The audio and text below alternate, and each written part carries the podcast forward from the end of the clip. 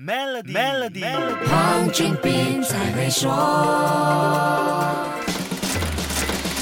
你好，我是黄俊斌。这个世界上市值能够超过一万亿美元的企业不多。还记得 Apple、Amazon、Microsoft、Alphabet 就是 Google 的母公司，还有 Facebook 曾经为了一万亿美元市值拼了多少年吗？Apple 在这场荣誉之战里先拔头筹，成为第一家市值一万亿美元的美国上市企业。这个过程他们用了四十二年的时间。但是从一万亿美元到两万亿美元市值，Apple 只用了两年；从两万亿到三万亿美元市值，只用了一年又五个月，这是怎么做到的呢？在这个企业都热衷于拼估值的时代，这么快的速度创造出这么惊人的市值，谁看了都会羡慕妒忌恨啊！Apple 有两大秘诀，第一是它的杀手锏产品 iPhone，另外一个是多达十亿用户的强大生态系统。截至二零二一年九月的第四季度，Apple 的收入达到八百三十四亿美元，比一年前多了百分之二十九，也刷新了最高纪录。除了有去年推出的新款 iPhone 十三和其他旧款式的 iPhone 护航，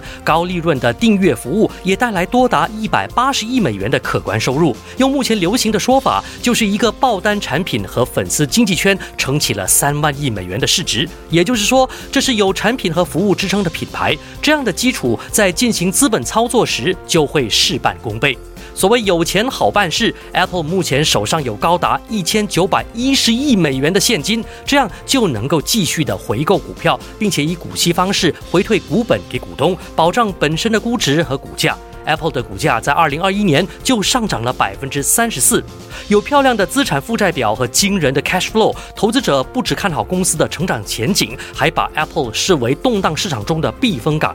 这些令人羡慕的优势，都是从稳固基础中淬炼出来的，值得企业好好思量。好，先说到这里，更多财经话题，守住 Melody，黄俊斌才会说。黄俊斌才会说。SME Digital Financing 让您轻松解决生意流动资金问题，只需十分钟就能得到答复。立即上 maybanktoyou.com.my/sme financing 申请。